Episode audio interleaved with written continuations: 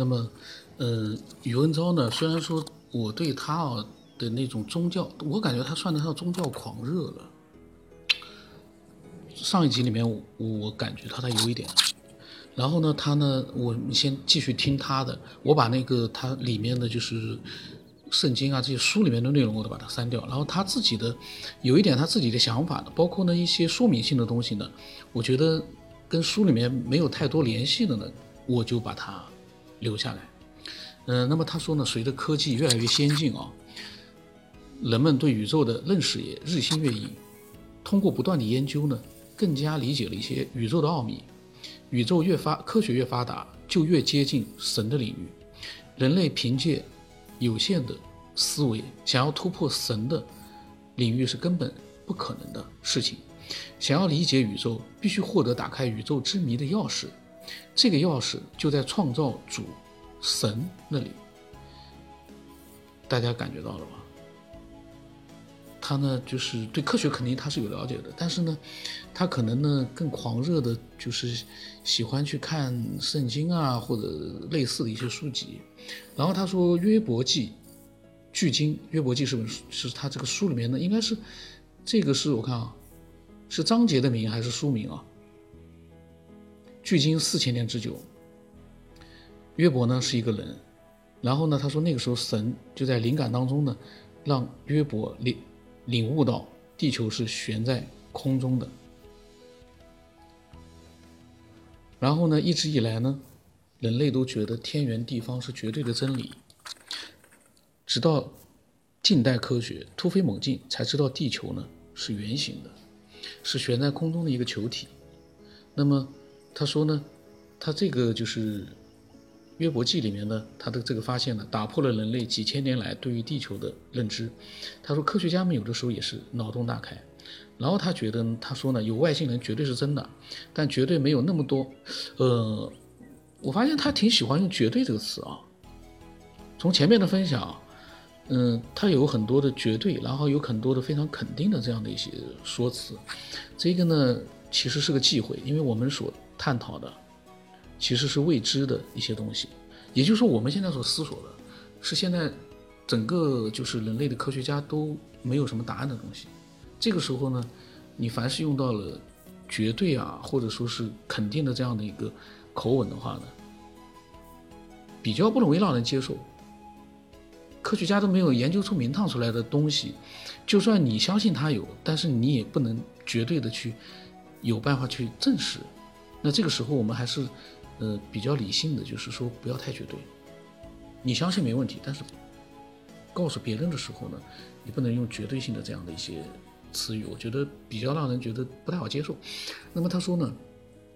只有一种外星人，他说只有一种外星人，而且他说是绝对的。他说这个就是来自于伊甸园的亚当的后裔，说他美丽帅气，身高都在一米八五。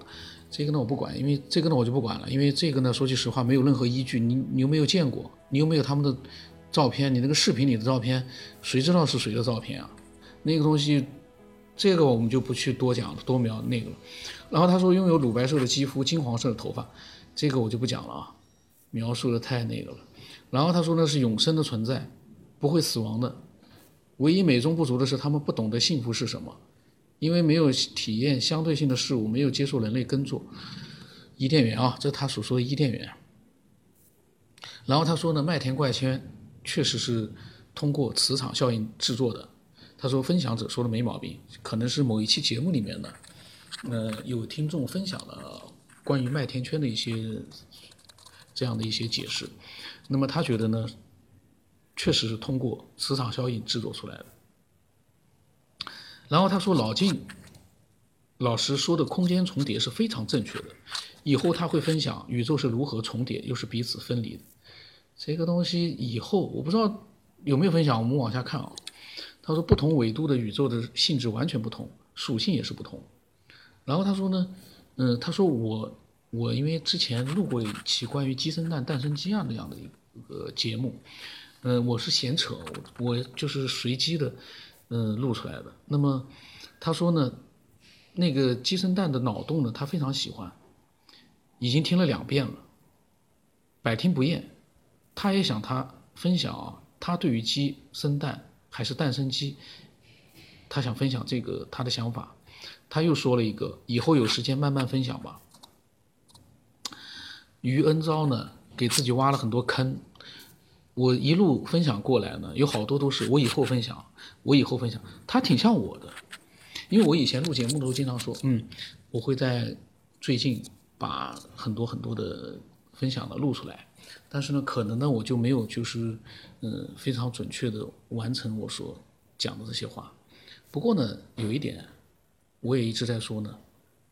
我在不断的还在继续的。在做这样的一个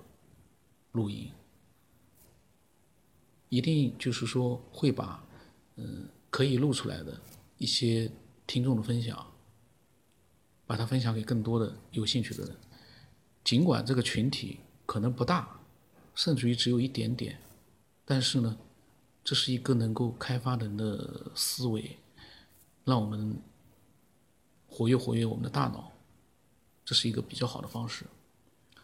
我们并不是图什么科学研究，我们没有资格去做科学研究。但是呢，我们可以用自己的一些认识啊，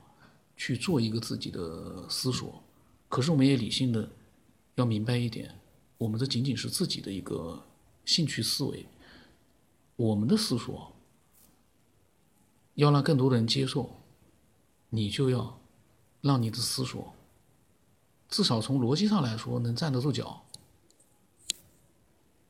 或者说，文字表达上稍微的中肯一点、理性一点，接受的人会多一点。如果我们的表达太绝对了，反而会让人排斥。那么他说呢，以后他会逐一的整理每个主题，来详细说明一些理论以及科学主张的理论。不管怎么说呢，他分享的内容非常多，这只是一点点哦。但是他后来分享的呢，很多都是视频的截图，然后也有很多图片呢是书里面圣经的文字啊，或者说一些古老的一些呃宗教书籍的文字。那个呢，跟我的整个做节目的就是理念是完全相悖的。因为我这个节目是希望每个人你自己的认识啊，你看那些书都没问题，我们。都是不排斥每个人看各种各样的书，你的知识越多，我们越欢迎，但不代表我们再把这个书重新再跟大家读一遍。那不如叫大家自己看书是最好，比如圣经，有兴趣的自己去看，没有兴趣的，我们为什么要去想办法去用那些内容去让他们去看？就是说，我不想变成一个就是。复读机，但这个复读的内容不是说听众的分享，这个复读的内容是现有的书籍和现有的外面的一些文章，尽量的不去，除非这个是一个比较嗯为大家所熟知的一个事件，那么我们只有那些公开的资料，那么我们去呃做一个自己的思索，我们去把它表达一下，像那个几个神秘事件一样，那个没问题，但是呢，呃，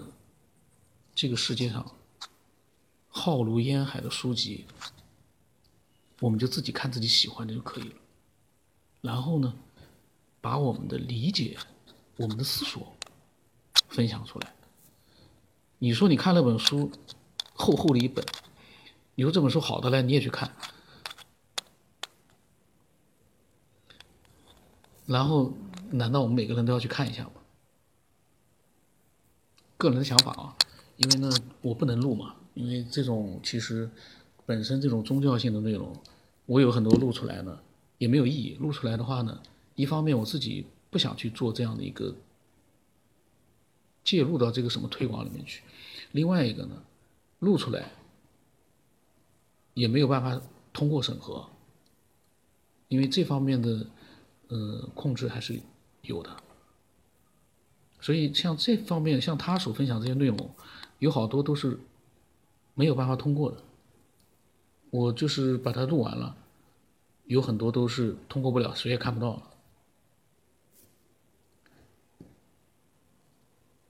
所以我希望就是，如果余文昭看到了，嗯，我分享他的一些内容啊，他能够就是说，呃，以后呢就可以，嗯，慢慢的，能够呢就是，呃，发一些呢他自己的真实的，经过了他的学习之后的一些想法。但是呢，如果这个想法完全是基于，嗯，圣经啊，或者基于其他的一些宗教书籍的话呢，我就比较有选择性的，因为我不能把。呃，太多的呃相关的一些宗教相关的东西，我录出来，那样是不可以的，我也没兴趣。就我们不能让人家去信仰我们的信仰，虽然我们觉得很好，但是呢，我们不能去嗯拼命的去做这样的事情，我们不如去做更多的别的事情。我们不能去改变另外一个人，但是呢，我们可以分享我们自己。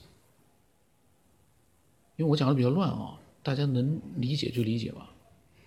然后呢，他说呢，神秘的斯芬克斯狮身人面像之谜，他以后要详细说明。这个如果是他自己的说明啊，我很感兴趣。如果是拿了一些书出来，我就不太想去读，我不太喜欢去读一个书里面的内容，除非这个书里面内容啊，嗯。是非常非常的，就是说，不带任何的要推广的一些东西的，那我愿意，就比较真实的一些东西，我愿意。那么，然后他又说了一个旧约圣经以西，呃，结书什么记载了有关斯芬克斯狮身人面像的记录，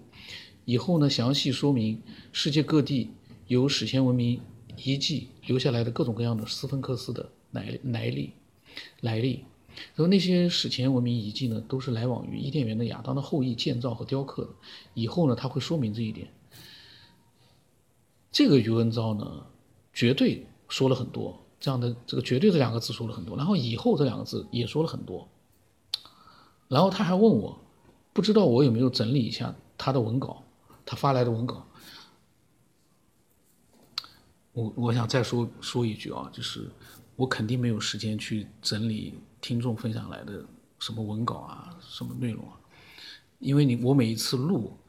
都是随机的，我在之前都不看的，就随机的直接的去跟大家一块去看他们分享来的内容。也就是说，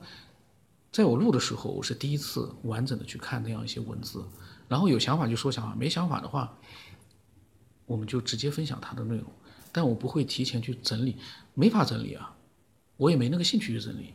可能有的人听了觉得心里面可能会觉得有点点接受不了，